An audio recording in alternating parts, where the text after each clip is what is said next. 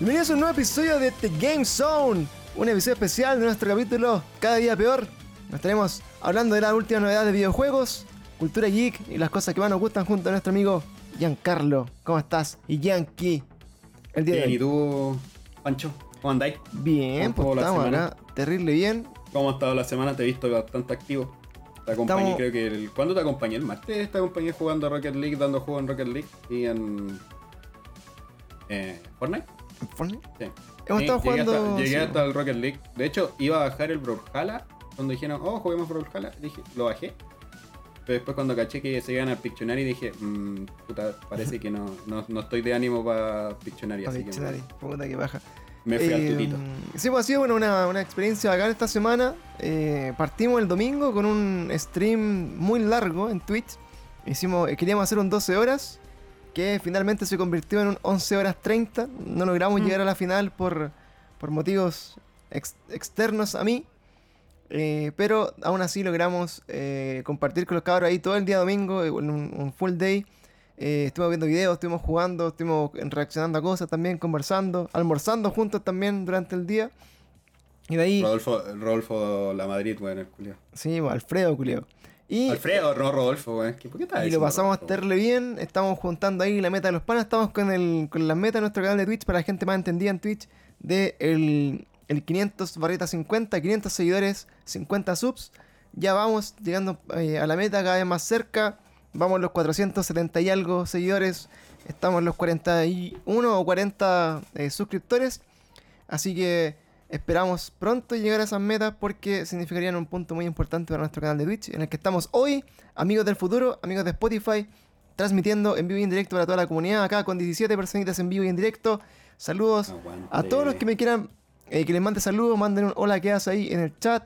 Aprovecho de saludar ahí a nuestros amiguitos de siempre, Agus1444, Gelo01, a Frank de los días en cuarentena, nuestro amigo de Argentina, nuestro amigo Tiago, y Blurs, Blurs, Color Fusical, eh, Eduardo León también, eh, está Nidriet, nuestra amiga también, Ritalin, Saros, Sober y Ulderich, todos los cabros ahí apañándola como siempre en nuestro live de Twitch. Y, Te faltó eh, Alexby, ¿no? Alexby todavía? No, no está. Ahí está, ahí está Alexby. Muchas gracias ahí también. Te, faltó Alexby, bueno. Y ese de KUL, nuestro amigo José Luis también, apañador también de las 499 y de la. ¿Cómo se llama? y los GBG. Y pronto con ahí, con los cabros también, todos motivados a estar jugando hartos jueguitos eh, en línea. Salió ahí la necesidad de jugar. ¿Cómo estáis, Fabi? Saluditos también ahí, nuestra amiga Fabi Star Killer. Eh, salió la necesidad de. Eh, de ¿Cómo se llama? De que la gente se reuniera acá a jugar StarCraft, Warcraft y, juegos de ese tipo. ¿Qué, ¿qué opinas, amigo? De hecho, Ulderich estaba mencionando que cuando el StarCraft estamos, en deuda ahí, Ya vos, Pancho. Sí, pues bueno, vamos a estar organizando ahí también unas parties eh, de eh, ese tipo de cositas. Vamos a estar jugando ahí todos juntos, o StarCraft o, o Age of Empires. Podemos ir a jugar algunas cositas juntos, que sería maravilloso, amigo. Así que StarCraft, desde, StarCraft desde 8, por si acaso. Así que... 8 personitas ahí, Free for All, se la raja. Yo jugué Age of Empires acá con los cabros de la comunidad y valí con neta me, mató la fauna de Age of Empires, no pude hacer nada contra eso. Así que bueno, no me queda nada, nada, más que decir que bienvenidos a Valer Callampa mm. conmigo. Oye, saludos a todos los que se han ido agregando, a los seguidores que llegan, ahí nuestro amigo Pancito 300, bienvenido amigos, estamos acá en vivo y en directo grabando nuestro podcast de Game Zone, pueden encontrarlo en Spotify, en todas las plataformas de streaming eh, disponibles, como cada día peor podcast eh, para ustedes, también en canal de YouTube, que estamos subiendo el mejor contenido de Twitch eh, en resumen. Cada día peor CL en YouTube. Cada día peor CL en YouTube, cada día peor CL en Instagram, cada día peor CL en Twitter. No sé para qué es Twitter, pero estamos en Twitter. Y vamos comenzando algunas cositas. Oye, repasemos lo dice la semana, Giancarlo. Yo creo que el, bombazo esta semana para el mundo de los videojuegos, así como eh, que mezcla de, las cosas que más nos gustan a nosotros, yo creo, el mundo de los videojuegos. ¿Con cuál me vaya a salir? el, mundo de los videojuegos, el mundo de las series o el cine. Eh, que es la confirmación de los eh, actores principales de la serie de The Last of Us para HBO. eh, se había especulado por harto tiempo ahí quién iban a ser el Joel y Ellie en esta serie que, que va a salir en HBO también el próximo año, me, me parece.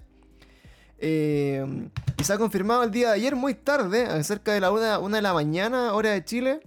Eh, primero salió la, la noticia que eh, esta chica, que se hizo conocida como actriz para nosotros en, en la serie Game of Thrones, que era eh, una, una como de las herederas ahí al, al trono en, en, en De los o- Winterfell. era de los osos, ¿no?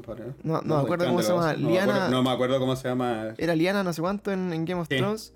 Eh, la actriz Bella Ramsey, que es una chica eh, que destacó mucho en Game of Thrones porque tenía un papel eh, bien fuerte y era como la, la más eh, badass, así como de, de algunos, de algunos capítulos.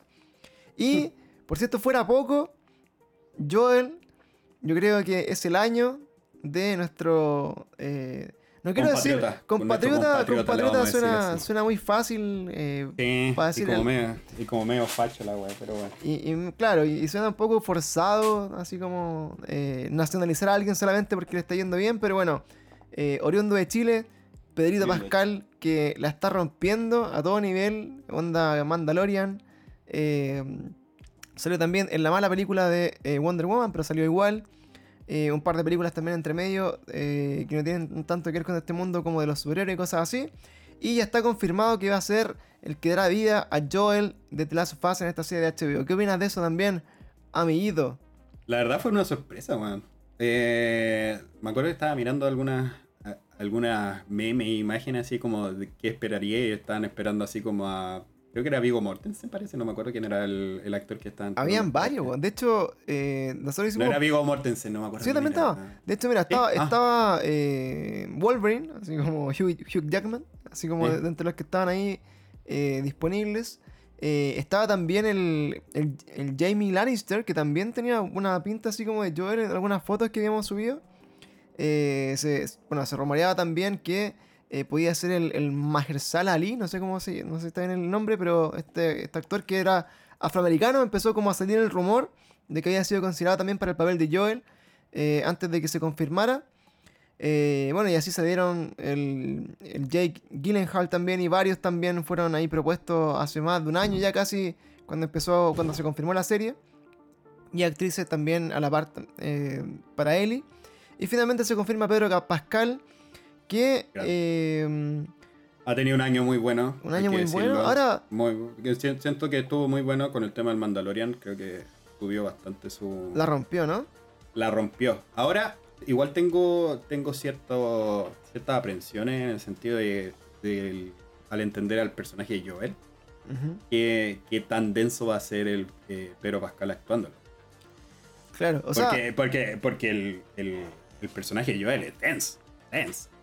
Es que claro, igual, igual yo esperaba, mira, por ejemplo, no sé, po, hablando de actores y, y- y papeles, eh, yo igu- igual, no sé, cuando propusieron al, al Jamie Lannister, ¿cachai? Así como lo, lo asemejaba el rol que tuvo así como en, en Game of Thrones y que al final, bueno, de toda esta línea de, de, de evolución de su personaje, finalmente este era un weón que había pasado la- las penas del infierno prácticamente Claro. y, que, y, y que tenía como que salir como de la caca, pues, ¿cachai? ¿Mm? Que yo dije, puta, igual parte de eso es más o menos como, como lo que eh, rescata un poco a, así como la, la esencia de Joel, así como un weón que obviamente sobrevivió al, al apocalipsis, weón, la muerte de su hija y la mansa cagada que se está mamando así como en todo, todo el rato. Eh, y Pedro Pascal, bueno, lo he visto fuerte en algunas series, bueno, en Game of Thrones también, que es donde también lo salió a la luz para nosotros.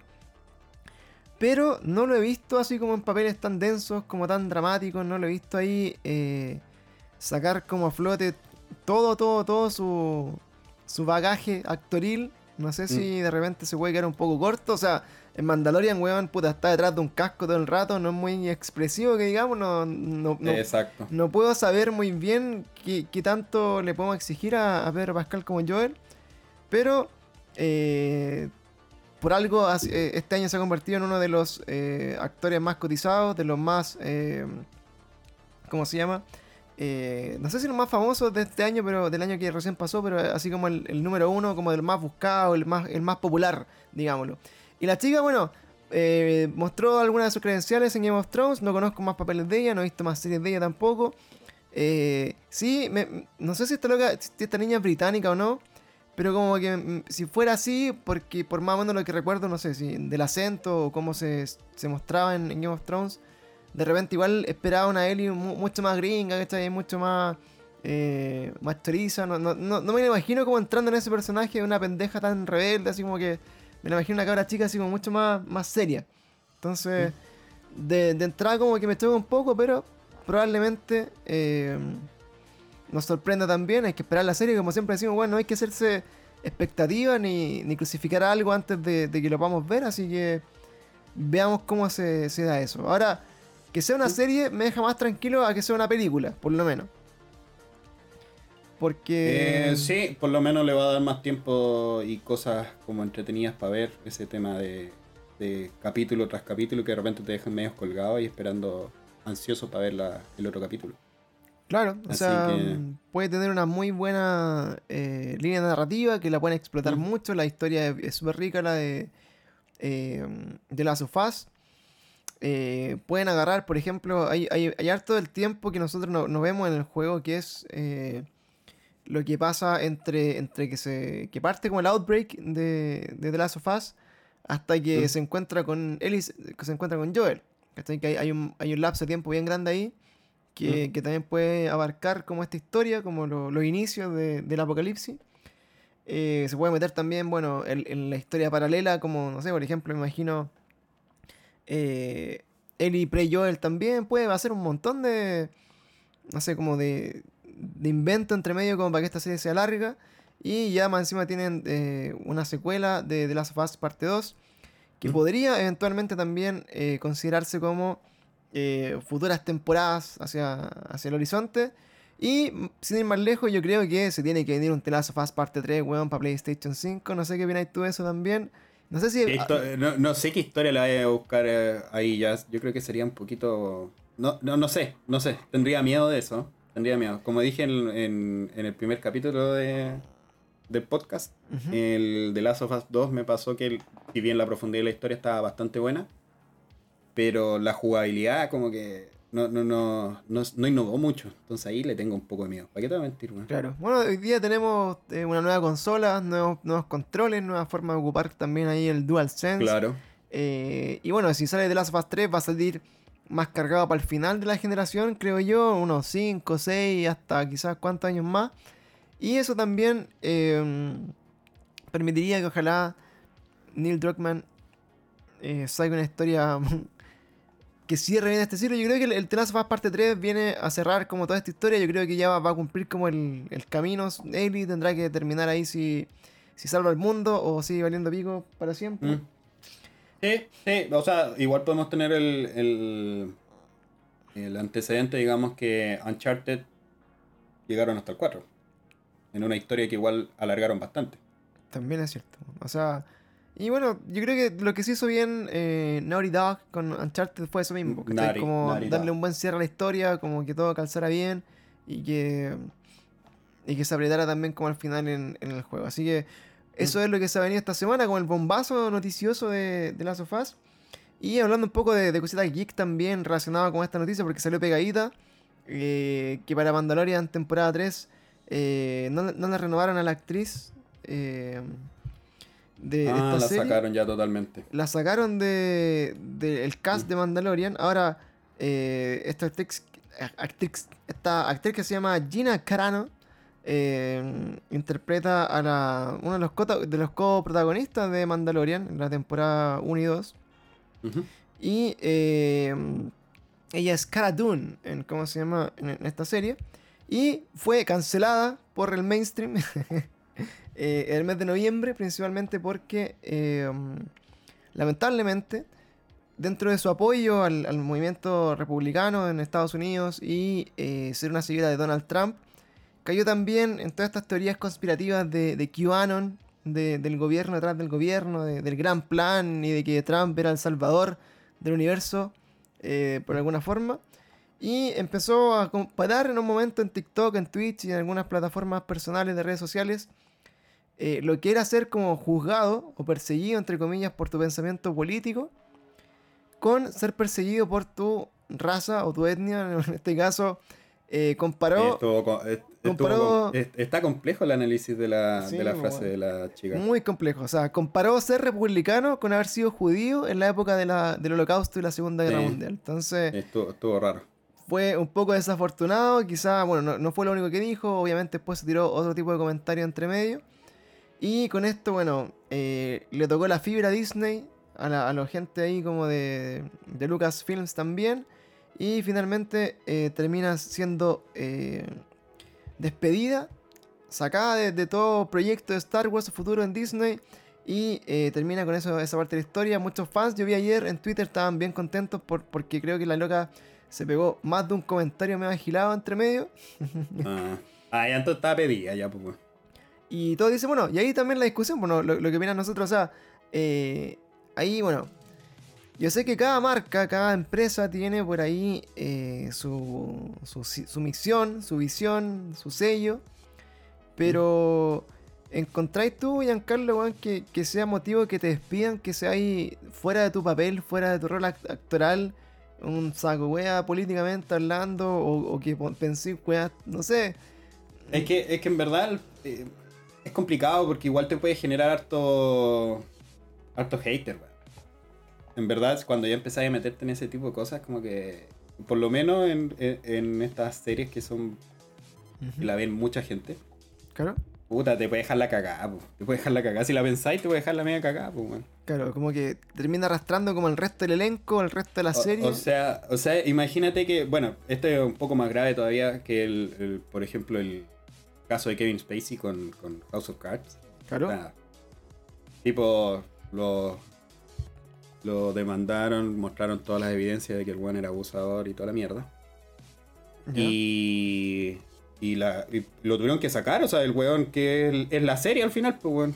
Igual que Charlie Chin, weón, en su momento, que Charlie Chin fue por, por temas de conflictos con, con el productor, creo. Con Chuck Lorre o con... o- ah, no, era por sus cagadas de borracho de mierda que estaba. Claro, deja la zorra así, pues. Que dejaba la zorra. Y claro, se va Charlie Chin, que Fiona Halfman es de Charlie Chin. Ajá. Claro, de hecho, dejó la zorra. Ahora, por ejemplo, también pasó con Amber Heard, que es la, la que interpreta ahí un papel en, en Aquaman, la, la ex eh, mujer, la ex mujer, la ex esposa de, de, ¿cómo se llama? De Johnny Depp. Y ahí también, bueno, este tema de las funas eh, de los actores, por ejemplo, eh, eh, ella lo acusó de maltrato, de violencia intrafamiliar, un montón de cosas. Después, Johnny Depp ganó un caso contra ella, donde demostró que la cuestión era un poco al revés, que la mina le pegaba a él también y hacía como violencia psicológica, etc. Pero finalmente Johnny Depp termina perdiendo su papel en, en Harry Potter, o en Harry Potter, en, ¿cómo se llama esta weá? En Criaturas Fantásticas, ¿no? Sí. En, Es, es es Harry Potter al final. claro, la- en el- en esta, en este spin-off de, de Harry Potter. Y Amber Heard también. la precuela. La, precue- la precuela, claro.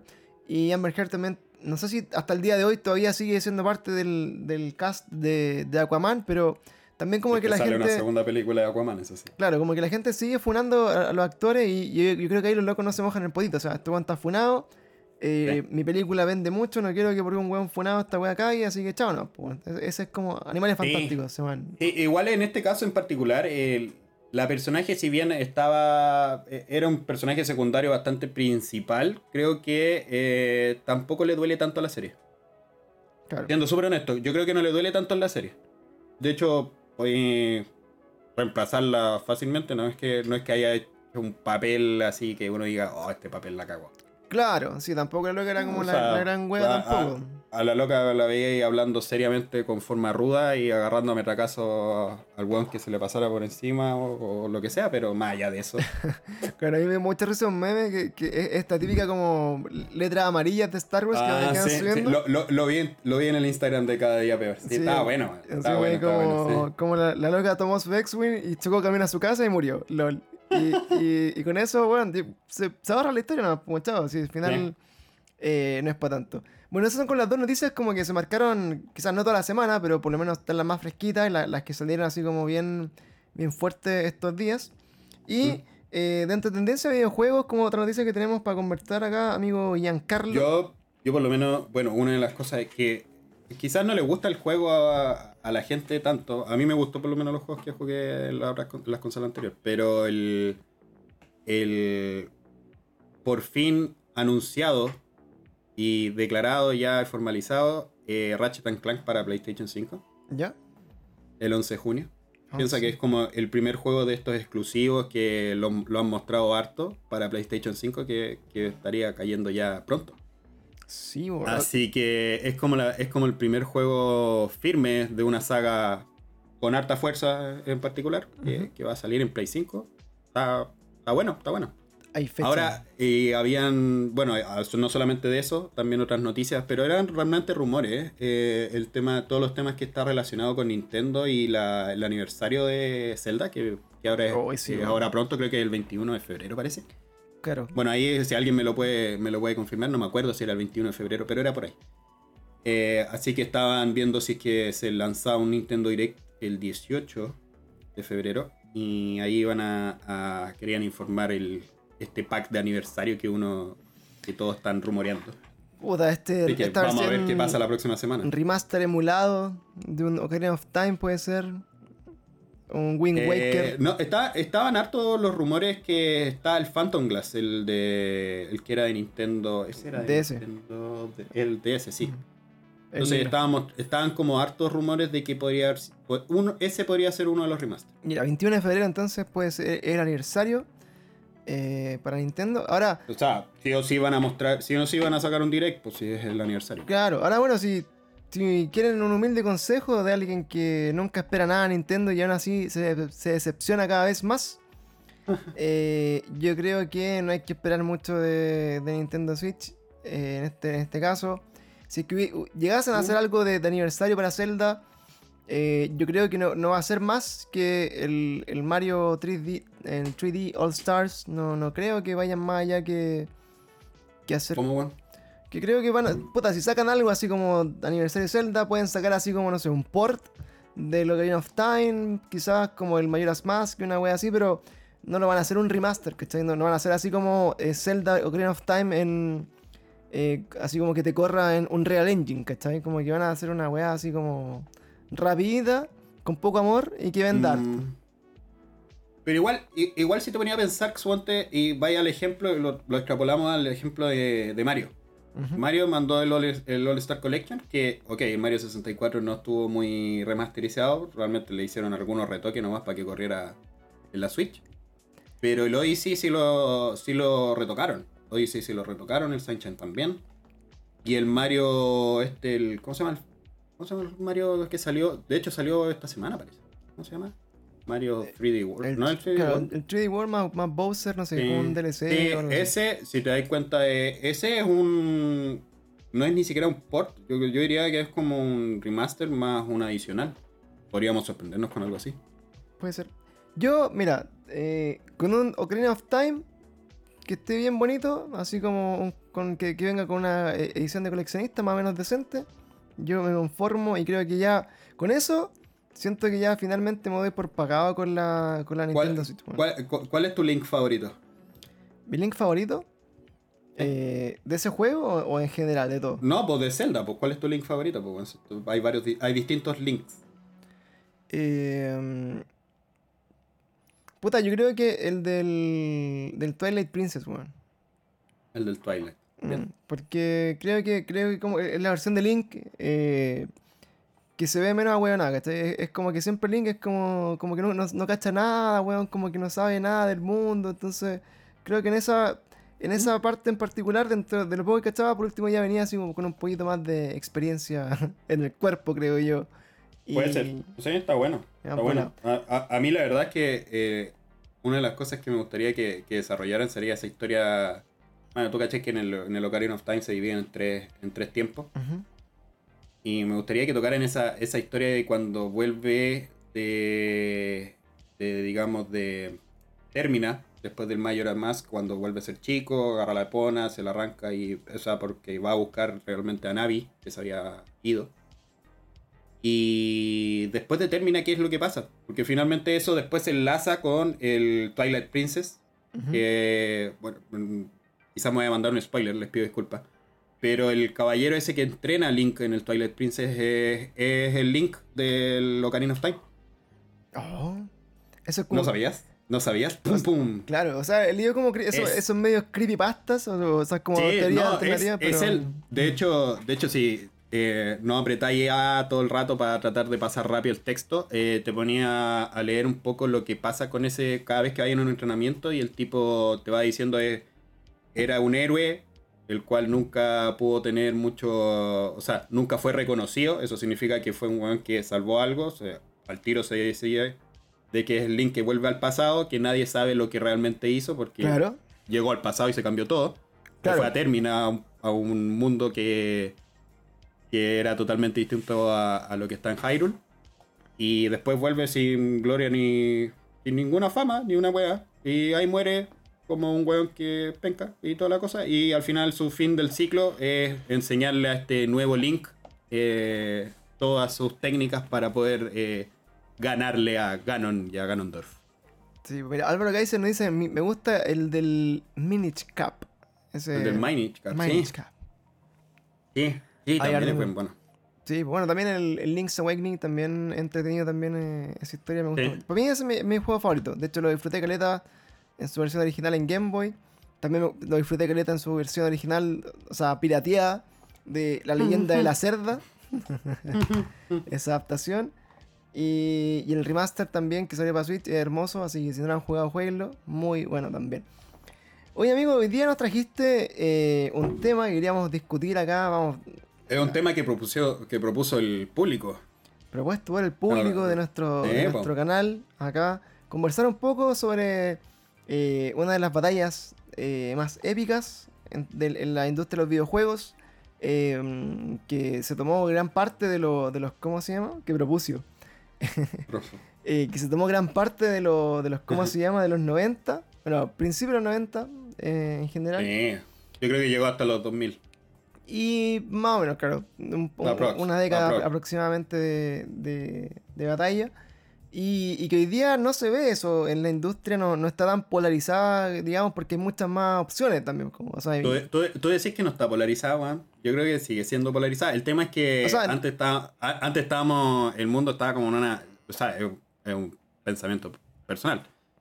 Pero antes, claro, se veía un poquito más porque todo lo que era guerra, como que se asociaba al tiro el tema de la Guerra Fría y todas esas cosas. Entonces creo que como que le daban más color. No, claro, pero me refiero a que era más blanco y negro, ¿no? Pues era o Nintendo Eh, o claro. Sega, ¿cachai? Hoy día tenéis Nintendo, tenéis Xbox, tenéis PlayStation, también tenéis como la bola del, computador, tenéis los buenos que incluso se dicen como que son como gamers de, de smartphone, que también dentro de la comunidad gamer están, están mal vistos como, eh, como gamers, no sé por qué.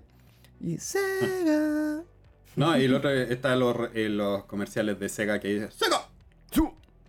Claro, bueno, y de eso... ¡Sega! ¡Sega! De eso, así como en contexto, y, eh, vamos a hablar así como bien, bien así como comentario de esta, de esta parte de la historia. eh, recomendamos de antemano, yo creo que hay por ahí también un par de docu- documentales que muy son muy buenos. High Score. High Score en Netflix es bastante bueno. Hay un capítulo en especial que habla sobre Sega. Ujú.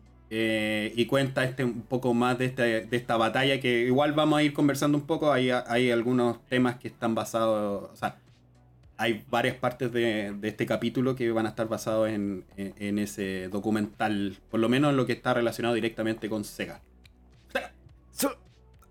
Así que bueno amigos, te dejo entonces el micrófono a disposición para que parta ahí con tu... Ah, vos, vos te quedáis callado nomás. Yo te Me escucho, yo voy a mirarte con cara de interés, voy a sentir y, voy a inventar datos entre medio mientras tú hablas, voy a inventar cosas que nunca pasaron para, para que la gente la, la disfrute también. Ya, pues partamos entonces. Partamos, Ya, a- a- hay que partir, digamos, con el con el antecedente de que cómo, cómo parte esta historia tan linda y tan preciosa de eh, Nintendo y Sega, en particular esta, esta batalla, este versus que, que nosotros conocimos, por lo menos yo particularmente conocí, que uno en el colegio decía, yo tengo Super Nintendo y te peleáis con el weón que tenía Sega, el otro weón te decía, ah, a vos te gusta el guatón fontanero de mierda. Y el otro, claro, te decía, oh, yo soy bacán y toda la weá porque tengo un puerco spin que, que corre como, como, A toda velocidad. como, como el, eh, eh, ese Sonic que muestras ahí en esa linda imagen. Claro, yo tengo así como un fontanero gordo que, que con cueva. Claro, que come gallampa, una weá así, nada más. Claro. Y si en esta, esta, esta. Entonces, bueno, oye, de esta rivalidad nosotros nos remontamos primero al... Sí, tenemos que remontarnos un ¿A poquito a lo que, a- a- al mundo del, del videojuego en ese minuto. O sea, estamos pensando en los años 80, eh, cuando antes estaba Atari, Commodore, todas estas consolas que eran más parecidas a, a computadores, realmente. Claro. Yo no sé si en algún alguien habrá ocupado el tema de Atari, pero era como un computador, realmente era un teclado de mierda, weón, que tenía acá y tenía que darle comandos para... A mí me, tenía un juego que yo en algún momento ocupé, eh, que le dais como unos comandos a una tortuga de mierda para moverse en la pantalla. Y ya estaban otros juegos como el Pitfall, que era muy... Qué buen juego ese era. Y otras cosas más. Pero obviamente todas las historias llegan a un triste final, más si están, eh, se les empiezan a acabar las ideas.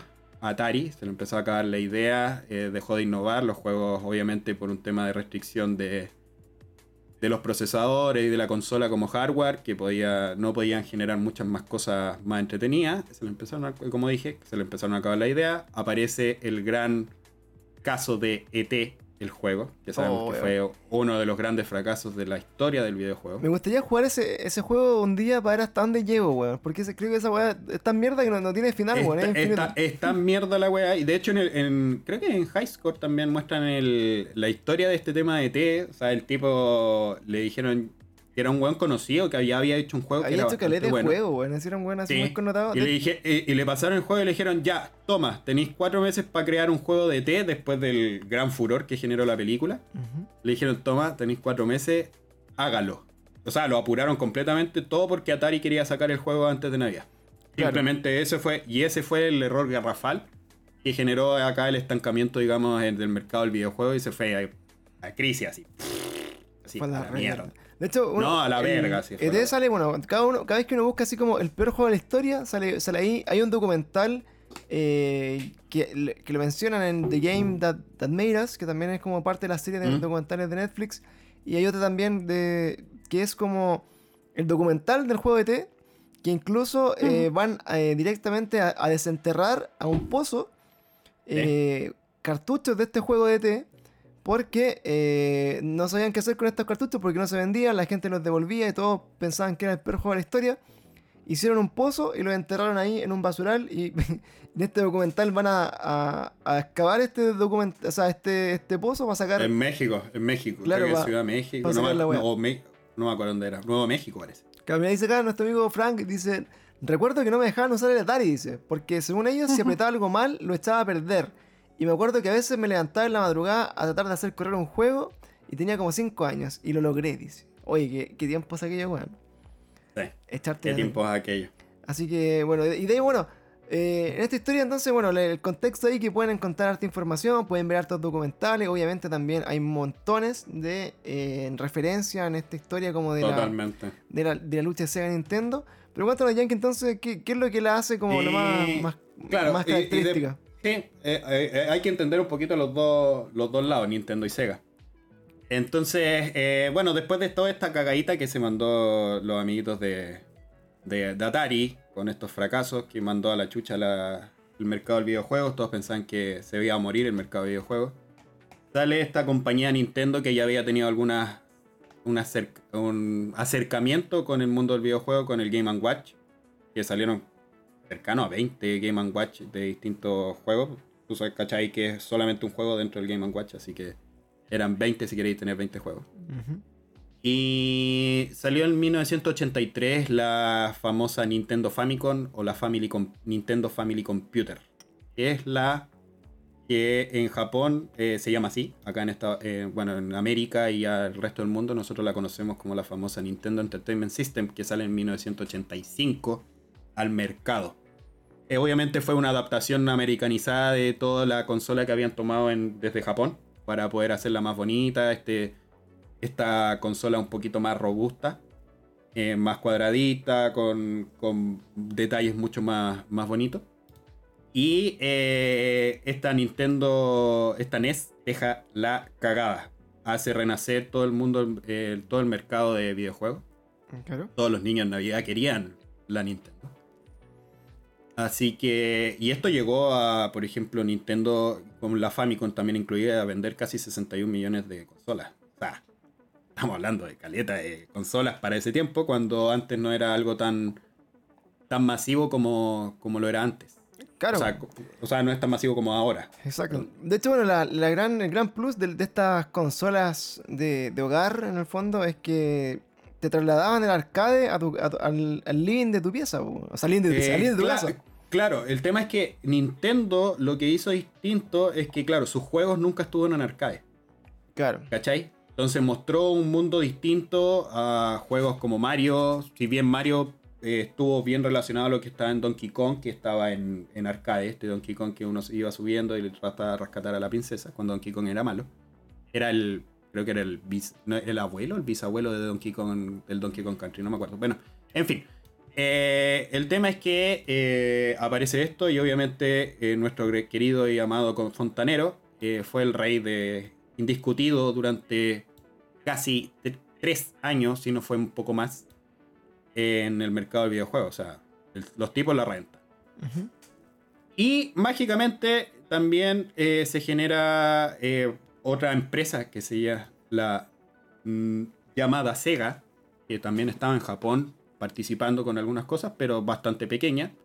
En el año 88, bueno, un poquito antes, 87, eh, se le ocurre, no, realmente 88, perdón. En el año 88 eh, saca su consola Sega Genesis o la Mega Drive.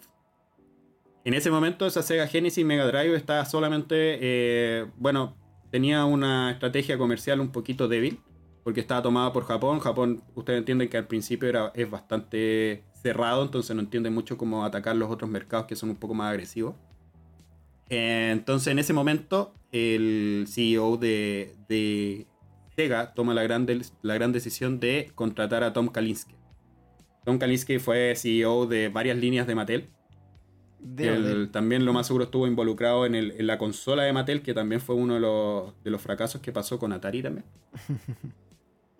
y Tom Kalinske, obviamente, viniendo de un mercado de juguetes que es muy agresivo, con una mentalidad muy gringa, eh, le, le dijeron cómo, vam- cómo le ganamos a Nintendo y cómo nos, cómo, eh, nos comemos todo el mercado americano. Bueno, el querido, el querido Tom, el amigo Tom, eh, propone un plan. Acá me voy a guiar directamente al documental, así que cualquier cosa que quieran verlo, High Score en Netflix, no es que nos paguen, pero es un buen documental, es bien entretenido, vean los capítulos. Eh, propone un plan, digamos, para derrotar a, y derrocar a Nintendo. Y este plan, primero, eh, se refiere a... ¿Cuántos son? Son cinco puntos en particular. El primero de ellos es eh, bajar el precio. En ese momento la Sega Genesis estaba a un precio de 189 dólares. Lo bajó a 149 dólares para que fuera más accesible, digamos, para, para el consumidor. Y el segundo gran punto, que es donde se da el nacimiento de eh, nuestro el gran personaje icónico Sonic, que fue vencer a Mario. Beat ¿Cómo Mario. How to beat. Mario es la wea. Sí, ¿cómo vencía a Mario? ¿Cómo vencía a este fontanero gordo que saltaba y se comía callampa y se metía en los tubos y agarraba y de repente se tomaba una, le salía una colita para volar y cosas así? ¿Cómo chucha le ganaba a ese? Eh, y lo que hicieron realmente, y acá es donde es bien importante también destacar el tema de los bits y el procesamiento de la consola, porque también ahí es donde se ve la agresividad y lo que quería Sega realmente en ese momento. La Nintendo, la NES, eh, era de 8 bits. La Sega Genesis era de 16. En un tiempo en que eso era harta la diferencia. Mucha diferencia. Entonces entenderán que Sega su gran fortaleza la basó en esta máquina más potente y eh, de hecho es un arma de doble filo, esta agresividad la cual fue atacando, porque su estrategia siempre la basó en ganar la Nintendo. Claro. Y ahí después les voy a ir contando un poquito más porque apareció otro gran, spoiler alert, apareció un gran competidor que es llamado Sony, que eh, debido a traiciones de Nintendo y también por el despecho de, o sea, por la negación de Sega de trabajar con ellos, eh, los hicieron mierda. Pero eso lo vamos a hablar un poquito más en detalle después. Ya, entonces en este, en este vencer a Mario, ¿qué es lo que hizo Tam Kalinsky? Eh, realmente lo que, lo, que se solicitó, lo, lo que solicitó es que de alguna manera se creara un personaje icónico que eh, pudiera ganarle a Mario. ¿Y cómo lo qué hicieron? Acá es donde se les ocurrió la gran idea de poner un, este puerco espina azul con gran velocidad, con eh, harta, harto carácter. Eh, para demostrar de que la... Y esta se, se relacionaba mucho a la consola de Sega. O sea, en este tema de mayor velocidad de procesamiento, harta fortaleza, mucho más, mucha más seriedad, que estaba dirigido más a un mercado más a- adolescente. Porque antes no, el, el- si te das cuenta, Nintendo realmente está más dedicado a un mercado más de cabro chico. Claro. Todavía, yo creo que.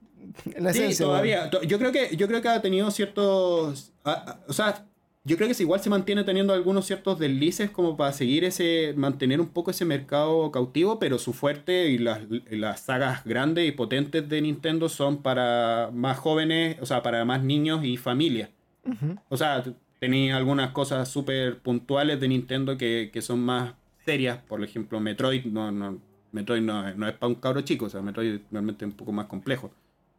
Pero el resto de juegos como Kirby, el Mario, eh, todos los juegos de Yoshi, obviamente están más, más asociados a, cosas más de niños.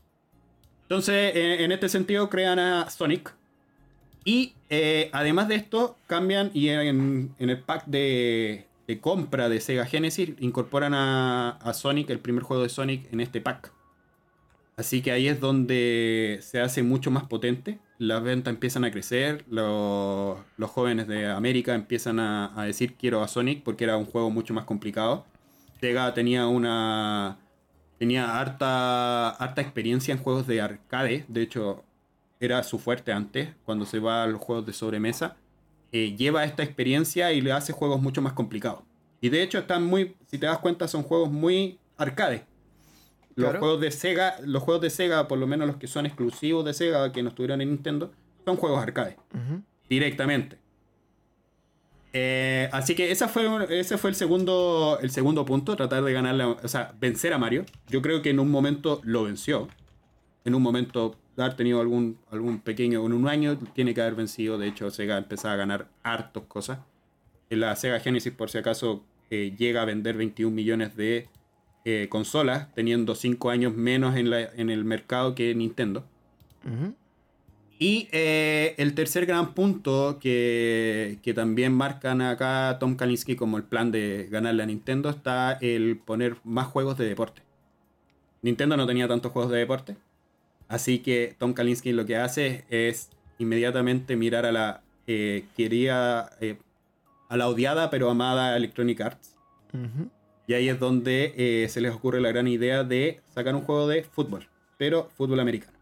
Exactamente. Obviamente que eso lo rompe en, en Estados Unidos, que es- ahí es donde nace el gran juego y, o sea, la saga que se mantiene por tanto tiempo que es el Madden.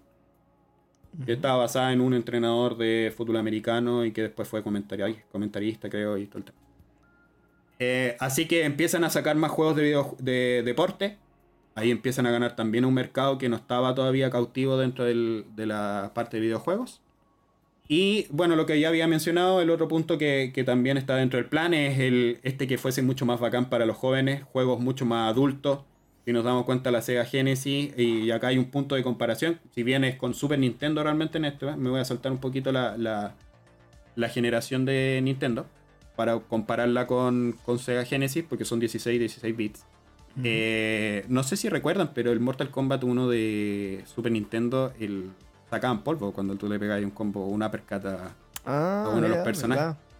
Y eso es porque Nintendo no quería juegos eh, violentos, entonces censuró esos juegos. ¿Y qué hizo Sega con eso? Le dijo, Pacato, venga Mortal Kombat, lo abrazo y muestren toda la sangre que quieran. Y Obviamente que ahí eh, ya se perfila al mercado más adolescente, como también pasó en algún momento ya muerto Sega, digamos, en este tiempo, cuando y me ha pasado también en, en la actualidad, cuando te preguntan, oye, eh, le compro una Nintendo, o para un niño de 11 años, le compro una Nintendo Switch o le compro un PlayStation, y ahí es donde yo siempre digo, no le digo que le decía por una o por la otra, sino que le digo, mira, sabéis que la Nintendo está más relacionada a cosas familiares y, la, y el PlayStation realmente es un poco más, más para adolescentes, adultos. Por el tipo de juegos que están. pues, O sea, los grandes juegos de, de PlayStation generalmente son todos violentos o tienen algún tipo de violencia por ahí dando vueltas. Sí, Y eh, la, el último punto que abordaron ahí fue el reírse de Nintendo. Ese era el último punto que querían llegar, que ahí es donde dice el Genesis Does a Nintendo o sea, Genesis does what eh, Nintendo don't. O sea, Nintendo don't. Entonces, Nintendo esa era una de las publicidades que salió para atacar a Nintendo directamente. En ese tiempo, las marcas atacaban directamente. En Sí, este po. caso, Nintendo no lo hacía por un tema, por un tema de estrategia, pero Sega sí, sí lo, sí lo hacía. Oye, Y eso, también eso hay otro comercial que es icónico, ¿Cómo se llama? que Eso es muy típico para los gringos, weón, como que eh, no hay como una, una ¿cómo se llama? ¿Mm? Eh, como una, una limitación eh, para eh, ocupar la marca de tu contrincante para hacer publicidad como, entre comillas, negativa. ¿Cachai? O sea, Sí. hay muchas rivalidades así conocidas, por ejemplo, McDonald's versus Burger King, ¿cachai? Coca-Cola versus Pepsi. Como que la, la gracia para los gringos es que ellos pueden, eh, publicitar- publicitariamente hablando, como darse como caja y, y está bien, pues bueno, es bacán, de hecho, que lo hagan. Eh, Sí. Que eso no se ve mucho acá, por ejemplo, en Chile. no- no- la publicidad que tenemos nosotros eh, no, no tiene como estas batallas así como de, de humillación pública eh, de una marca contra otra. Y eh, Sega lo aprovechó muy bien, pues bueno, así, bueno, cáchate lo penca que es Nintendo y cáchate lo bacán que somos nosotros. Y bueno, Claro. en casi así como, cacha, tu hermano chico puede jugar Nintendo, ya está bien, pero weón, vos sois un weón bacán, juvenil, weón, juega a Sega porque esta weá es para pendejos, ¿cachai? Como, a ese nivel se fueron. Sí, y ahí obviamente Nin- o sea, Sega siempre estuvo siempre estuvo mostrando mejoras en su hardware, o sea, siempre ellos estuvieron antes sacando las consolas con mayor procesamiento, con mayor bits, Ujú, las sacaba la sacaba Sega antes de Nintendo. ¿Cachai? Entonces ahí es donde demostraba esta ambición, esta fuerza, este, este como eh, agresividad para comerse en mercado porque tenían que hacerlo. pues Nintendo era una, es una compañía súper eh, fuerte y robusta eh, y que tenía una estrategia, bueno, que ha perdurado durante todo, todo este tiempo. Entonces esta agresividad que finalmente se proporcionó, acá es donde se hace este minuto de conflicto ya directo. Acá Nintendo y Sega se odiaban por completo, la guerra era uno a uno. Los juegos también, uno a uno y todo el tema. Eh, y también acá pasa algo súper simpático. eh, por ejemplo, Super Nintendo saca el primer juego de pelea adaptado del arcade en una consola de sobremesa, que es Street Fighter 2. Ujú. Y Sega de inmediato lo que hace es eh, decirle a, a Claim que saque Mortal Kombat para Sega. Ahí Nintendo se demoró un poquito más y después logró sacar eh, Mortal Kombat, pero esa fue la respuesta hacia, estas, hacia estos juegos de pelea. Si te das cuenta, siempre Sega estuvo ahí, eh, o sea, Nintendo ponía algo, Sega le respondía de inmediato, y así, y así, y así, y así, infinitamente. Pero eso le jugó un poquito en contra también, porque siempre su estrategia se basó en ganarle a, a Nintendo. Entonces, eh, ahí es donde uno empieza a analizar un poco. Vamos a hablar un poco de, de- para que se entienda, voy a hablar un poquito, me voy a referir ahora en este momento un poco más a Sega, después quizás podemos hablar un poquito más de Nintendo, como para no ir mezclando tantas cosas y no nos perdamos.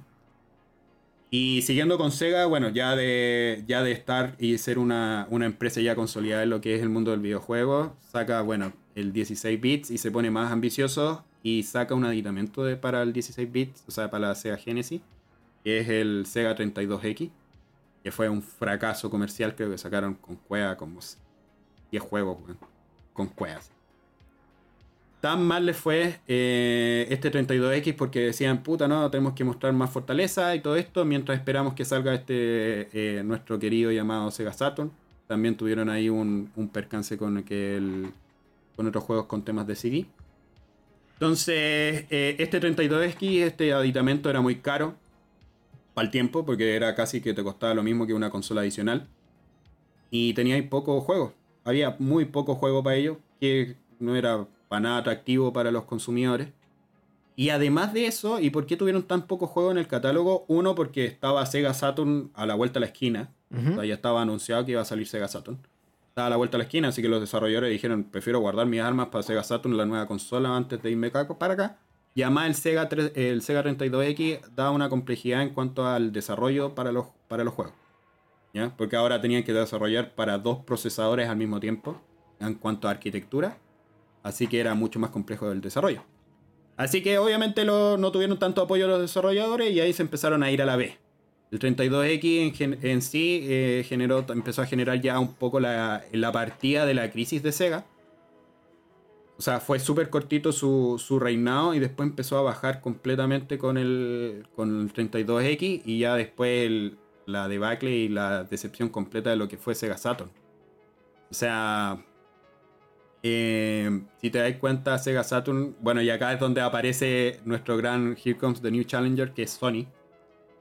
Eh, está el tema del caso Saturn, que es muy conocido con el mensaje que le manda el CEO de Sony de América en el momento que muestra la, la, consola de PlayStation al público y muestra y dice, eh, bueno, ahí en ese momento Sega Saturn estaba a un precio de 399 dólares. Y lo único que hace mostrar, después de esa conferencia de Sega, aparece el de Sony. Y el de Sony muestra la consola, que se muestra en 3D. O sea, es lo que tiene el fuerte PlayStation, que muestra pixelado de 3D, que puede computar. Y eso es una consola de 32 bits.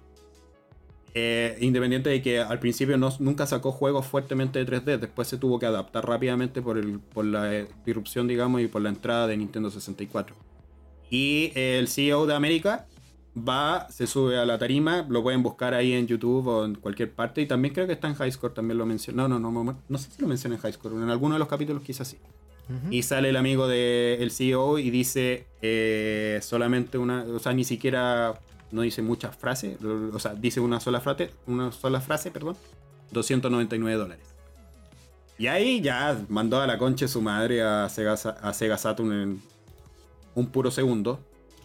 Y eh, ahí es donde ya Sega se va a pique. Pique, completamente se va a pique eh, Sega, no sabe cómo responder. En ese, y ahí es donde está el tema. Esa fue la gran pelea de los 32 bits donde claramente Sony fue el que le ganó a Sega Saturn. Se lo ganó así, totalmente se lo ganó. Eh, y ah, bueno, ahí para hablarles un poquito voy a hacer un pequeño, un pequeño apertura, un pequeño paréntesis de hablar de la historia de Sony, de por qué Sony aparece y, rompe en el mercado con esta consola. Eh, esta tiene una historia bastante entretenida. Eh, Sony estuvo aliada con Nintendo. De hecho, al finales de los 80, ellos. Eh, bueno, Sony les, generaba el chip de audio a la Super Nintendo. ellos creaban el, chip de audio.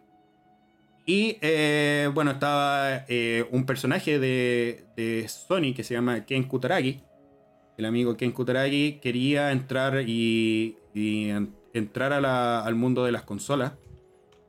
Oye, eh, eh, solamente una cosa súper rápida porque vi un mensaje por ahí. Me fui a negro, querido eh, Pancho. Así que cuando, cuando, me, cuando pasas al video, me muestro y ahora no me muestro. Claro. Por si acaso. Recuerda que la gente que, te escucha no ve tu cara nunca, amigo. Así que no te preocupes de eso. Está bien, está bien. No, no te preocupes. Solamente era eso para, para tomar al, al, público que lo había notado.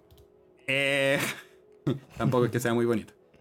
Eh, pero en relación a eso, el tema de ya, a los 80, eh, a finales de los 80, Sony y Nintendo hacen una alianza. ¿Cuál era la promesa? La promesa era de que eh, Sony iba a generar un aditamento para Super Nintendo para poder correr juegos con CD. Así, así era. Se llamaba, creo que se llamaba Nintendo PlayStation, de hecho. Y después Sony iba a crear una consola de CD de ellos, pero que se iban a traer las licencias de Nintendo para jugarlas en su consola. Claro. Eh, y eso no le gustó mucho a Nintendo, que con su cultura japonesa eh, y era mucho más. Eh, era un poquito más rígida. dijeron no estoy ni ahí. Y lo que hicieron es que en uno de los eventos que se llama el Consumer Electronic Show del año 91, donde una de las cosas, de, de, las grandes noticias que se iban a mostrar ahí era este, esta alianza de Nintendo-Sony eh, Sony muestra esta Sony PlayStation diciendo que vamos a jugar con juegos de Nintendo y todas estas cosas. Y eh, aparece la gente de Nintendo y lo primero que dice es eh, nosotros nos aliamos con Philips. Y deja la cagada. Oh, shit. Dejó la cagada. Así que obviamente Sony picado, lo primero que hace fue a buscar a Sega y dijo, trata de aliarte conmigo. Sega lo primero que le dice es, no estoy ni ahí porque tú no tenés conocimiento en hardware ni software de videojuegos, así que vete acá no me sirves. Así que con más razón, con mayor razón, los amiguitos de Sega, o sea, de Sony se picaron y ahí es donde sacaron esta famosa Sony PlayStation y hizo mierda a Sega. Y sabemos que de alguna manera, entre si lo vemos a nivel de proporciones entre PlayStation y Nintendo 64, por mucho cariño que yo le tenga a Nintendo 64, PlayStation generó mucha más venta. Mucha más venta y los juegos, los juegos de los, de los third parties, digamos, volaron. O sea, Squaresoft, juegos de Squaresoft, los Final Fantasy, Metal Gear, o sea, Silent Hill, todos estos juegos que uno ama tanto de PlayStation 1, esas grandes, esas grandes sagas tan fuertes que, que fueron, eh, fue producto de eso, o sea, porque Nintendo también estaba llevado hacia el cartucho, no quería sacar CD, eso le dejaba una limitancia en, en cuanto al desarrollo y se fueron todos con, con, Sony. Así que fue gracias a Sega y a Nintendo de que hoy día estamos hablando de un PlayStation 5. Cacha. PlayStation 5, weón. ¿Cuántos años han pasado de toda esta weá? Cacha. Y bueno, eh, volviendo ya, después de ese cierro un poco el paréntesis, volviendo ya a lo que es Sega. Eh, también uno de los grandes puntos de por qué, por qué se fue a la mierda Sega, en verdad. Y por qué terminó el 2001 eh, cerrando toda su parte de manufactura de consolas.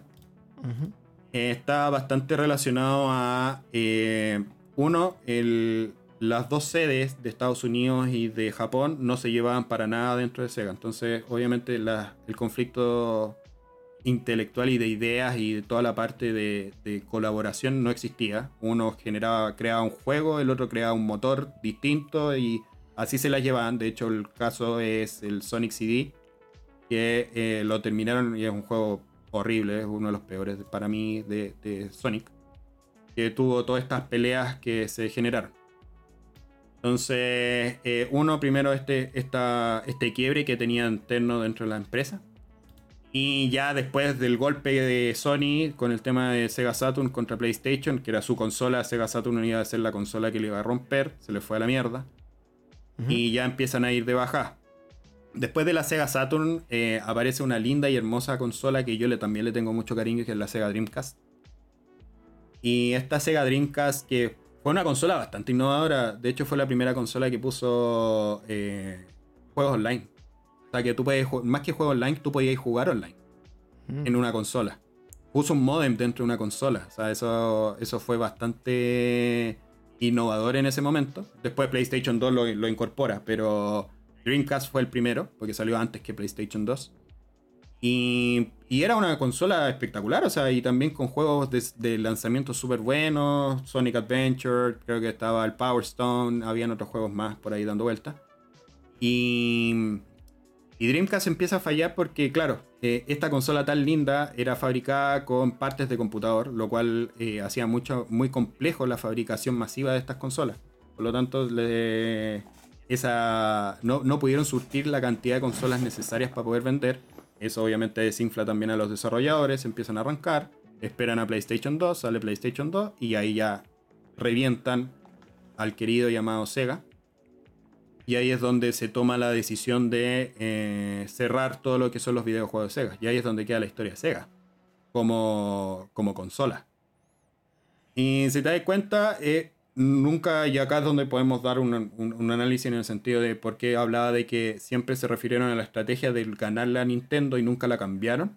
Es porque por lo mismo entró Sony en un momento en que Sega se quería hacer el campeón, que le estaba ganando a Nintendo, no se dio cuenta que Sony iba a entrar llama este tema de los precios, no fue a competir bien y todas esas cosas. Entonces eso lo complejizó totalmente para Sega y ahí es donde toman la decisión de finalmente cerrar todo lo que es hardware y dedicarse solamente a sacar juegos. Y aliarse obviamente y sacar estos juegos en todas las otras plataformas que están ahí dando vuelta eh, en el mercado. Por eso ahora vemos un Sonic eh, con Mario, vemos un Sonic en PlayStation, en, en Xbox, y prostituido totalmente Sonic, ¿Ah? Prostituido hasta el fin. Sí, pues Sonic prostituido totalmente, ya casi ni reconocía a Sonic, pues bueno. Claro, bueno, y Nintendo eh, de a poco se fue comiendo harto el contenido de Sega. De hecho, incluso en, PlayStation puedes jugar algunos eh, juegos clásicos de, de, la Dreamcast, como el Crazy Taxi, por ejemplo, que están ahí en la, en la PS Now para, alguna, para algunos países, algunas regiones. Y, y aún así, bueno, yo, yo, lo que recuerdo de mi infancia, no sé cómo fue tu, tu camino con las consolas, pero eh, yo jugaba Nintendo con el vecino, ahí el, el ¿cómo se llama? El, Duck Hunt, el Super Mario. Qué buen juego. Eh, que, que, fue lo que más recuerdo, así como de, de, Nintendo, Super Nintendo, obviamente, ya Super Mario eh, World y todo lo, todo lo que tiene que ver con Donkey Kong y ya los juegos bacanes que hemos estado jugando también en nuestra Retro Nights acá en Twitch. Y, de ahí creo que era el super, era el super, era el super. Hasta que dentro de todos mis amigos había solo uno que tenía Dreamcast. Pero paradójicamente tenía una Dreamcast y un Super al mismo tiempo. Y, y nunca jugábamos Dreamcast, weón. Era muy extraño eso. Como que no. Dreamcast. Igual te saltaste un poco de generaciones, pero ya dale. Pero sí, como que, o sea, bueno, tenéis que pensar, claro, tú estás hablando así como puta, el Nintendo salió el 84 o el 85, pero a nosotros, como en, la, en el mundo real, el, el Nintendo lo empezamos a experimentar, no sé, por el 95 con Cueva, o sea, cuando tenía así como eh, casi recién, no sé, 8 años, Sí, 9 años. Sí, sí, sí, yo creo que Nintendo Nintendo tiene que haber estado como en su boom, como acá en Chile, como cercano al lanzamiento de Super Nintendo. De hecho, Claro. juntas al principio. Entonces por eso también empezaron a ser más contemporáneas todas las consolas para nosotros, porque onda, yo, yo recuerdo como para mí el peak del Super Nintendo de haber sido como el 98, 97, 98, ¿cachai? ¿Mm? Que harto tiempo después de que salió la consola. Incluso eh, yo recuerdo muy bien que me cambié de casa el, del 99 para el 2000, ¿cachai? ¿Y encontraste a nuevos amiguitos? Sí, pues, todo el rato. Muy bien. Y, y del 99 todavía seguía siendo como el boom del... eh, ¿Cómo se llama? Estaba recién como pegando el boom un poco de la, del Nintendo 64, me parece. ¿Mm? Eh, y yo tuve como la, Play, la PlayStation 1, como la PS1 en el 2000, ¿cachai? Como en 2001, creo máximo, no sé. Pero apenas me cambié de casa, recuerdo como que venía de jugar así como puro Super Nintendo, eh, no muchas otras consolas, y de repente pasamos como al PlayStation, así como de la nada, weón. Como en menos de un año, como que el salto de generación para mí fue rígido. ¿Cachai? Y, y el 64 eh, lo jugábamos más cuando yo estaba como en segundo medio, bueno, en primero medio, imagínate. El año 2000, habría de sido. Eh, 6, 5, 3, de así como 2002, weón, 2001, ¿cachai? Como que, que siento que acá, el- así como el- la historia de, lo, de las consolas para nosotros, como que pegó muy tarde y como que llegaron todas juntas, weón. Como que siento que, que no, no lo veo tan así como lineal en mi cabeza, como que. Como que puta hubo una y como, oh, fue el lanzamiento de la otra. Como que estaban como todas siempre como bien disponibles, weón. ¿Cachai? ¿Mm? Sí, sí. Bu- Bueno, a mí me pasó que el Super Nintendo, igual como, como lo había contado en otro momento, lo tuve un poquito antes. Lo tuve igual, no sé, tenía que haber sido como el 92, una cosa así, 93. Ahí tuve Super Nintendo, así que ya de alguna manera conocí eso. Y después ya el Nintendo 64, yo creo que lo tuve cercano al 99, por ahí. Mm. Y claro, y ahí yo vi un poco más el camino lineal como tú, como tú mencionas. Entonces, eh, y después empezó a... Después de Nintendo 64 yo compré un PlayStation 1. Bueno, PlayStation... El PlayStation, porque el PS1 finalmente esta versión mini que tenía Claro. el PlayStation. Y después del PlayStation me compré la Dreamcast. De hecho, la Dreamcast. Me gustaban mucho los juegos que tenía. Había un juego que me gustaba mucho jugar en, el, en los juegos Diana que era el, el House of the Dead y el Virtual Tennis. Virtual Tennis, weón. Y eh, dije, puta, el- lo único que tiene en este juego es. Sega. Y eh, dije, ya, me voy a comprar la Dreamcast. Ahí junté unas junté mis moneditas, mis luquitas y compré la Dreamcast. Y la verdad es que no me arrepiento. Fue una gran consola, lamentablemente, y también para Sega al ser tener todas estas partes de computador que hacían finalmente más potente la consola, eh, también lo hacía mucho más eh, vulnerable al pirateo. Obviamente después todas las consolas terminan siendo pirateadas, pero la Dreamcast fue muy pirateada. eh, este tipo ni siquiera teníais que hacerle una, una modificación dentro de la consola, simplemente con un CD booteable tú ya podías pasar juegos piratas sin problema.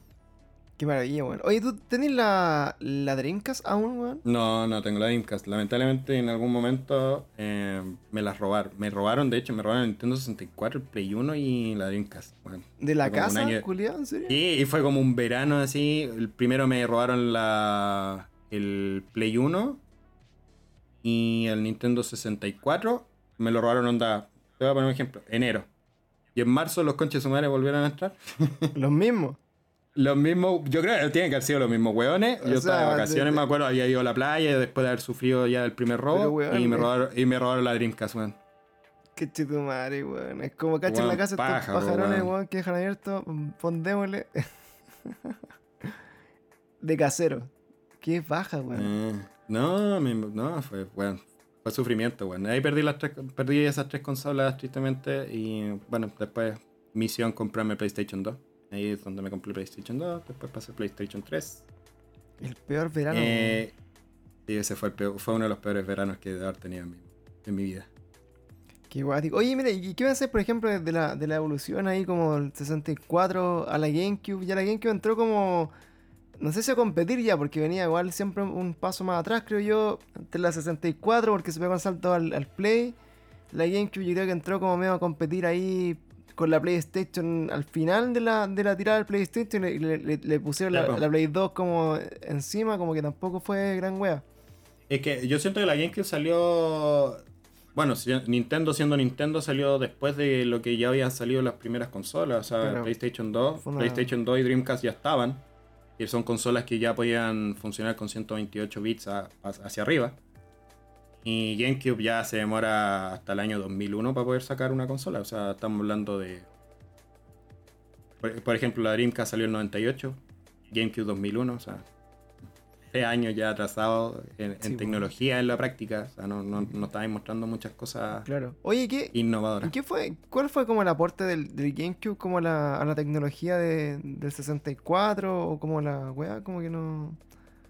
No, no- no tengo muchos recuerdos. Yo, así como yo de- creo que yo creo que la única la única cosa fue como el quiebre de tener eh, ¿cómo se llama esto? Eh, cartuchos en, en Nintendo. Yo creo que eso fue la gran innovación que tuvo Nintendo con Nintendo GameCube. No es una mala consola, de hecho tiene muy buenos juegos, muy muy buenos juegos. Pero pero claro, no, no le pusieron mucho empeño realmente a, a la consola. Di- distinto con las otras, por ejemplo Nintendo con, con, con la Wii, la Wii, la Wii U, no hablemos de esa porque esa fue la consola que generó una catástrofe en Nintendo. De hecho, eh, antes en Chile existía una sede de Nintendo, por si acaso, si no lo sabían. Eh, había una sede de Nintendo y después de la catástrofe de Wii U tuvieron que cerrarla. Ah, weá. De ahí salió el, el one que dijo, oye, deberíamos hacer esta, esta consola. Eh, claro, sí. Es que yo creo que yo creo que lo que lo que se equivocaron es no haber potenciado más la Wii.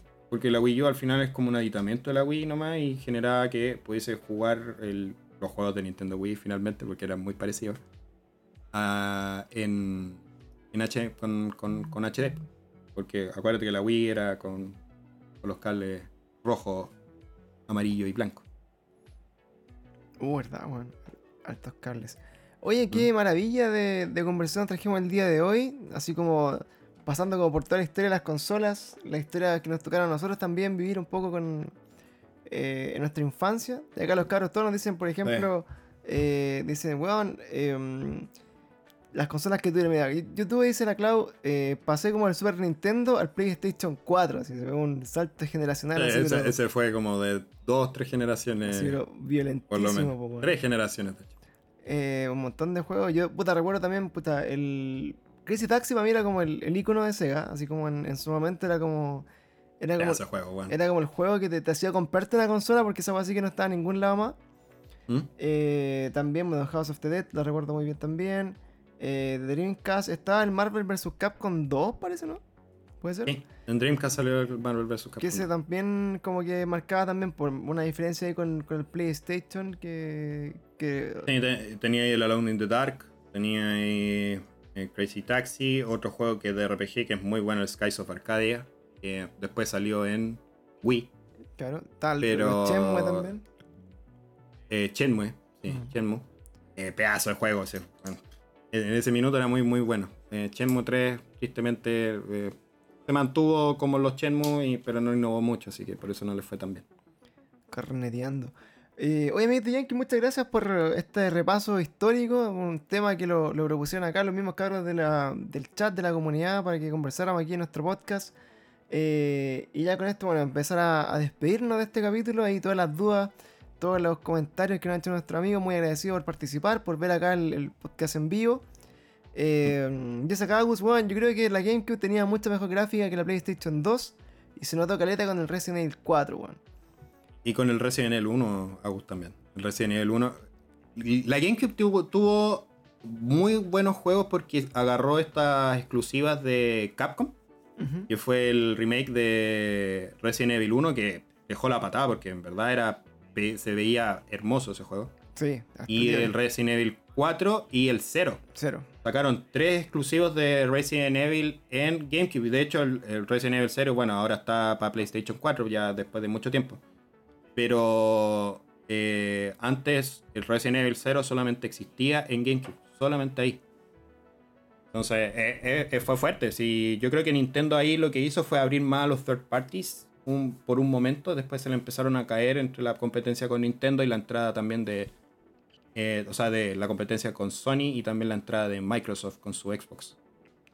Xbox, ¿verdad, Oye, pues podemos entonces, vamos a estar viendo acá, vamos a hacer una actualización de la, de la competencia actual en que vamos. Eh, yo creo que hay que dejar que pase un poquito de, agua bajo el puente en la generación actual, PlayStation 5, eh, Xbox Series X y mm la rumoreada Nintendo Switch Pro, que puede que también sea uno de los anuncios de, este... ¿Tú comprarías una Nintendo Switch Pro? Bueno, no sé ni siquiera por qué tengo una Nintendo Switch normal, weón. No sé, no, no, sé qué más me puede aportar uh, una a, A, mí me gusta a mí me gusta mucho la Switch, pero si me preguntáis a mí, comprar la Switch Pro, a menos que salgan juegos exclusivos para la Switch Pro, no, no, tiene sentido comprarla, weón. Ahora, ¿qué, te puede aportar una Nintendo Switch Pro si los juegos van a seguir siendo como de la misma línea gráfica, si no vaya a tener motores gráficos más exigentes? Yo creo que una Nintendo Switch Pro te podría aportar de repente una pantalla más grande si alguien quisiera como jugar la weá portátil y un poco más grande te podría aportar weas básicas que hoy día no tiene esta wea, como por ejemplo, no sé, pues jugar online con tus amigos sin tener que llamarte por teléfono, pues, ¿cachai? Sí, pues. ah, esa, era otra de las noticias que eh, se rumorea harto, es que Nintendo recién se va a poner las pilas con el online. Recién, bueno, eso también puede ser... Recién ponerse las pilas para Nintendo significa ya, weón, ¿qué weón podemos desempolvar acá? Ya, tiremos la consola virtual de 64, ya, listo, weón. Eh, pero, pues, bueno, si sacan la consola virtual de 64, créeme que yo voy a ser uno de los primeros más felices de. No, claro, obviamente, pero, pero ¿cachai? No es, no es así como, weón, no anda, pongamos de las pilas y hagamos una weá así como revolucionaria, porque esto es como... Sí, no, sí, ya, ya encontré el tema del online de, de la Switch ya estúpido con el tema del, esta weá del micrófono, weón. Oh, qué, qué weá más estúpida esa weá pasarla por el celular, weón. El audio. Es que loco, no, lo entiendo para nada. O sea, una de las weas que, que yo no entendí nunca, después de mucho rato con, el PlayStation 4, ¿Mm? que, que, trae en el control, trae un, un, ¿cómo se llama? Un port de audífono. ¿Mm? Eh, y, para mí esa weá era como revolucionaria, ¿cachai? Y dije, weón, ¿cómo Nintendo Switch, que salió tantos años después, se cae en una weá tan ordinaria, por lo que así como, weón. ¿Cómo tenéis que sacar una aplicación por teléfono que ya te predispone? Porque si tu teléfono en verdad, por cualquier razón, no, te corría la weá o, no tenéis mm. memoria, eh, te quedáis sin poder como interactuar con la persona, que es como lo básico, ¿cachai? igual es, como raro. Sí, o sea, yo igual hay una parte que entiendo de, de, de por qué quizás lo pensaron así. Bueno, uno de lo más seguro es para hacerle y bajarle, digamos, el el costo, digamos, de fabricar una, Switch. Pero también creo yo y espero que, porque lo trato de pensar de esa manera, que la estrategia que lo estaban llevando era como, esta Switch es portable, al fin y al cabo tú andas con tu celular, esto, y al fin y al cabo estás conectado a tu celular realmente y en la Switch estás jugando. Me imagino que es por eso y temas de batería, obviamente. Pero más allá de eso, no sé. No, no sé. No se me ocurre yo, creo que estoy yo creo que estoy justificando lo injustificable, pero. Claro, o sea, mira, la evolución lógica, que, lo podría ver así, no sé, vos, comparando como eh, el iPod, por ejemplo, con el iPad, no sé, por decirte una weá. Eh, que quizás, por ejemplo, una Nintendo Switch que le, podrá, que le puedas poner, por ejemplo, darte una, un chip de celular para conectarte a, a internet, así como por red móvil, ¿cachai? Una weá así. Como que Claro. Siento que, eso de repente como que sería revolucionario si es que mejora el, el, online, porque estoy como una, una, consola portátil que aparte tiene su propio plan de internet, o sea, te, te independizáis completamente del wifi, que eso para, mí sería como mm. revolucionario dentro de como una consola portátil, y, más encima tenía un, multiplayer online en cualquier lado, o sea, es como... Es como, ¿para qué vayas a jugar en tu celular juegos ordinarios si podéis jugar en esta consola, weón, todos los juegos de la biblioteca Nintendo más encima online en cualquier lugar? Con un chip Nintendo que finalmente te ofrece como una conexión distinta. Pueden que estos buenos se vayan en una bola así en algún momento, ojalá. Sería interesante. De momento, lo, el gran plus que podría tener la Nintendo Switch es que se metiera más como en la bola VR, así como tratando de, innovar mira. de alguna forma entre lo portátil que es y la weá del VR. No sé, bueno, es una weá muy No misteriosa. sé, muy va, difícil. va- va a estar raro, weón, va a estar raro. Estaría muy, muy, muy interesante. Ahora, bueno, insisto, como fan de Nintendo y como que me gusta también lo que hacen, eh, el mejor consejo que le puedo dar es que no esperen nada de Nintendo. Nunca. Nunca, jamás. Ni se ilusionen con ningún rumor de Nintendo porque por lo, por lo general es una weá eh, totalmente más abajo de la expectativa de todas las personas. Así que ¿Mm? Veamos qué pasa. Si lo bueno sacando algo bacán, disfrutémoslo. Yo, yo, yo creo que sí o sí van a sacar el Breath of the Wild 2, ¿eh? eso sí. Eso sí, eso sí, porque han mostrado imágenes, así que ya están. Ya están cagados. Tienen que ser. Es que puta. eh, yo creo que la. En la medida que Nintendo siga vendiendo tan bien refritos y, y se siga como. eh, amarrando, por ejemplo, a, a weas así como fortuitas, como lo fue Animal Crossing, ¿cachai? Por, por el tema de la pandemia. eh, creo que no se van a calentar la cabeza mucho más que eso, weón. Es como, weón. ¿Para qué vamos a meternos como a competir con dos consolas que ni siquiera pueden tener disponible stock para que la gente las compre, ¿cachai? ¿Mm? Así con donde estamos nosotros haciendo el mínimo esfuerzo, estamos bien. Es como ese. No, él está yendo a la raja. Claro, está yendo a raja la Nintendo Switch ya como la consola más vendida en Japón, los japoneses culiados. Yo creo que la gracia de, de la Nintendo es que le tiráis un, un, un RPG así como agilado, un Persona 6, una wea así, y lo, y lo- Bueno, el, ¿Cómo se llama? El Shin Megami Tensei 4. Creo que es el que va a salir ahora. claro, te, el 3. tiráis un juego que dura así como 800 horas, weón, y, y así que, un- que tu público objetivo se pegue con un puro juego un año, weón. Entonces, como que yo creo que, que está apuntando como a ese público Nintendo, más así como el público más, más adulto, es como el, el Japo RPG, como atrapado. ¿Cachai? Sí, sí, sí, yo creo que. Yo creo que Nintendo va a tratar de reflotar como estas grandes. Esto, además de lo que tú estás diciendo, yo creo que también va a incorporar estas grandes. eh, ¿Cómo se llama? Éxitos que tuvo en un, en un tiempo pasado. Por ejemplo, lo- por eso estáis escuchando remaster de Pokémon, remaster de Zelda, remaster de. Bueno, los remasters de Mario.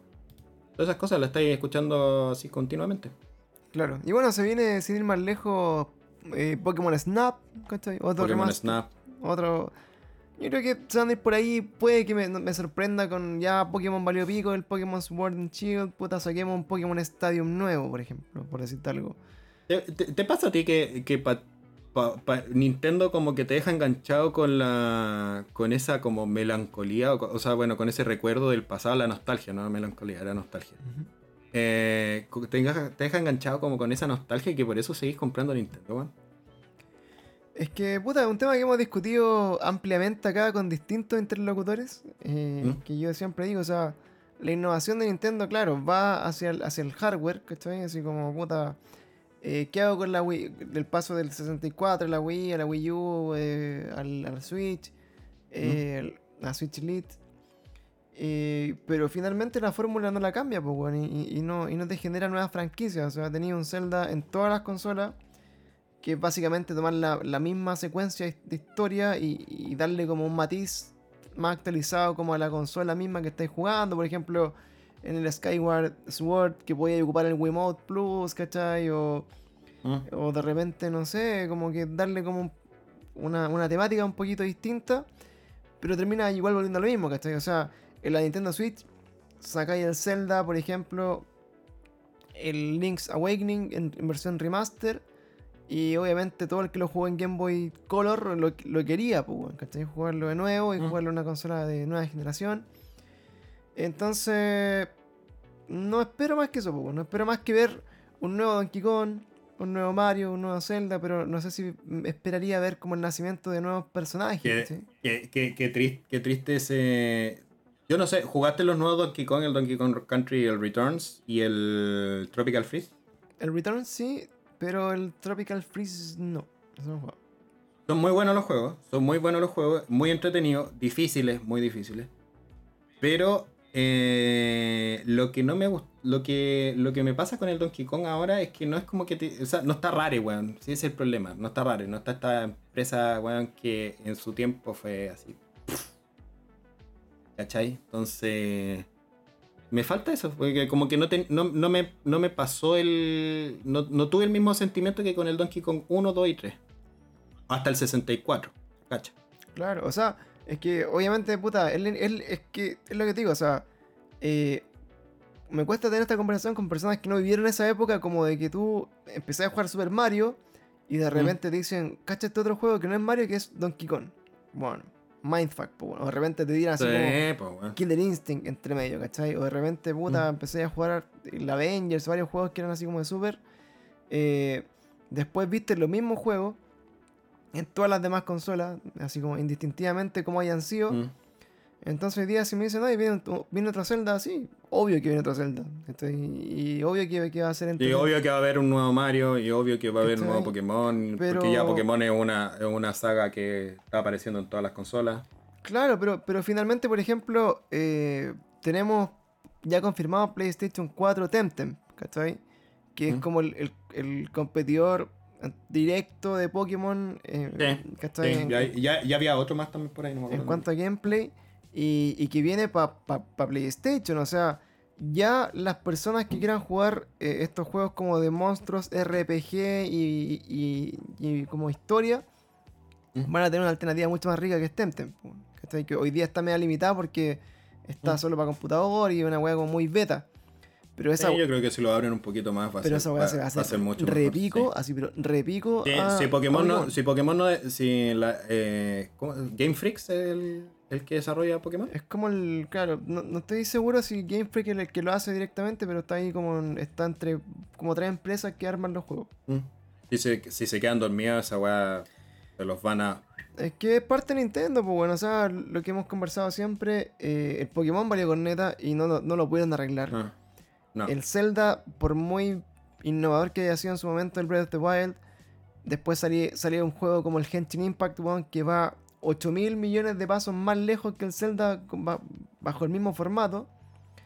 Y- O el Phoenix Rising. Y el Phoenix Rising, que ha- también es es- un juego que un juego que ha pasado desapercibido, pero he, he escuchado muy buenas críticas. Entonces, finalmente, como que todos van más allá de lo que Nintendo quiere ir, pues, weón.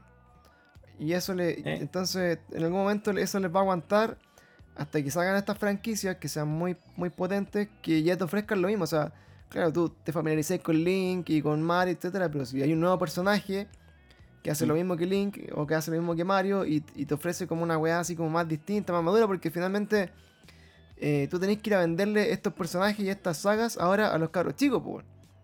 ¿Cachai? Sí, Porque nosotros. Que, ah, que ahora los cabros chicos son más agnósticos con las consolas. Claro, la son- y o sea, realmente el juego que le, le vende online es el que van a Claro, o sea, el, el caro chico hoy día eh, quiere jugar el juego que te hace youtuber, po, el juego que te hace streamer, el juego que te hace ser popular, pues, ¿cachai? Quiere jugar el Fortnite, o quiere jugar el Minecraft, o quiere jugar O el Call of Duty. el Call of Duty, o ¿cachai? todas Quiere jugar los juegos que juegan los streamers, pues. Entonces, no hay Sí. muchos streamers que sean referentes así como de, hola, estoy jugando el nuevo Super Mario Bros. y jugándolo para... No, pues, nadie está ahí con esos juegos, pues, ¿cachai? Sí, sí, es verdad. Y a mí me pasa eso con Nintendo. Y yo creo que Nintendo tiene también tiene que ver con su estrategia que lo ha llevado a permanecer todo este tiempo, ¿cachai? O sea, de, de, de, las- de, las- de todas las compañías antiguas de videojuegos, Nintendo es la que se ha mantenido más tiempo. Claro. Viva. Es que... ¿Cachai? O sea, imagínate, Sega se muere, eh, todo lo que es Atari y todas las cosas no vuelve a aparecer, todos se dedican a sacar juegos nomás. Y Nintendo Microsoft, que es como los más nuevitos de la, del, del mundo del videojuego, eh, y ahí está Nintendo, y sigue, ahí vivo. Claro. Y en esta, en esta estrategia como más, más de, de buscar el sello de calidad de Nintendo que uno lo conoce y que son buenos juegos, independiente que no sean cosas novedosas y todo el tema, son muy buenos juegos. O sea, no, no podemos negar que Breath of the Wild es buen juego. No podemos negar que Animal Crossing es buen juego igual. Ujú. Aunque se haya visto favorecido por la cuarentena y cosas así. Pero creo que este tema de, de ese sello de Nintendo quizás el que uno, uno sabe que finalmente ya, te van a sacar un Zelda, lo vaya a disfrutar igual. Te sacan un Mario, lo vas a disfrutar igual. Te sacan un Pokémon, puta, aunque sea una mierda, bueno, el Pokémon Sword ya, es ok, eso puedo decir que está bien a la concha de su madre, pero eh, el resto de juegos, puta, tú decís, en verdad, no sé, po. o sea, a mí me gusta la saga de Kirby, pero, bueno, no he comprado los últimos Kirby, pero me gustaba mucho, si saliera un Kirby bien parecido al S2D, también lo compraría. Pero, Sí, es que tiene- pero claro, tiene- esa estrategia de Nintendo es la que, la que la ha llevado a permanecerse y aguantar hasta este tiempo. O sea, imagínate que siempre sacan los- las consolas atrasadas y todas esas cosas. Y, Y aún- y ahí está, y ahí está. Y sigue ganando mercado y sigue mostrando grandes ventas contra consolas que, que en cuanto a tecnología se la comen, pero cagado la risa.